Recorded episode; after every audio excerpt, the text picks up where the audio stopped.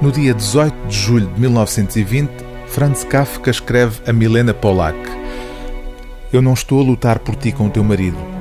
A luta só tem lugar dentro de ti.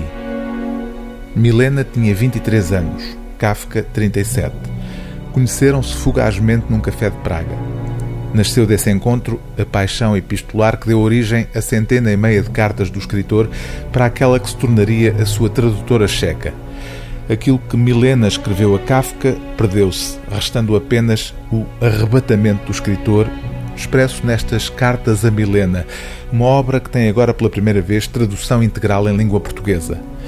Milena viria a escrever, por altura da morte de Kafka, um belíssimo obituário descrevendo o autor de O Processo como alguém que vira o mundo com tal nitidez que não conseguia suportá-lo e tinha de morrer. Ele, observou Milena, via o mundo cheio de demónios invisíveis que fazem o ser humano desprotegido em pedaços e o destroem. Nesse mundo de ameaças, Milena foi para Kafka sinónimo de entusiasmo e desespero simultaneamente. O amor, escreveu ele, é seres para mim a faca com que remexo as minhas entranhas. E até as cartas que trocaram e que hoje podemos ler se tornaram para o escritor motivo de sofrimento. Sabe bem como odeio cartas. Todas as desgraças da minha vida, com o que não quero queixar-me, mas fazer uma observação para proveito e exemplo, provém, se se quiser, de cartas ou da possibilidade de escrever cartas. As pessoas quase nunca me enganaram, mas as cartas sempre. E aliás, também neste ponto, não cartas de outrem, mas as minhas próprias.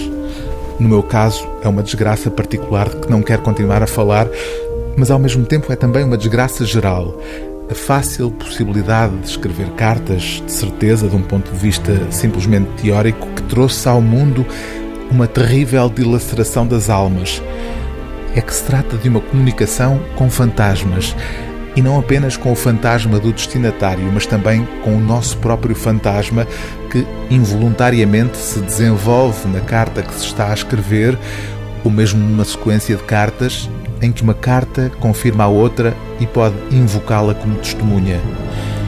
Como é que se teve a ideia de que as pessoas podem conviver umas com as outras através de cartas? Escrever cartas quer dizer desnudar-se diante dos fantasmas, coisa de que eles estão avidamente à espera. Beijos escritos não chegam ao destino, são bebidos pelos fantasmas durante o caminho. O livro do dia TSF é Cartas a Milena, de Franz Kafka, tradução, prefácio e notas de António Sousa Ribeiro, edição Relógio d'Água.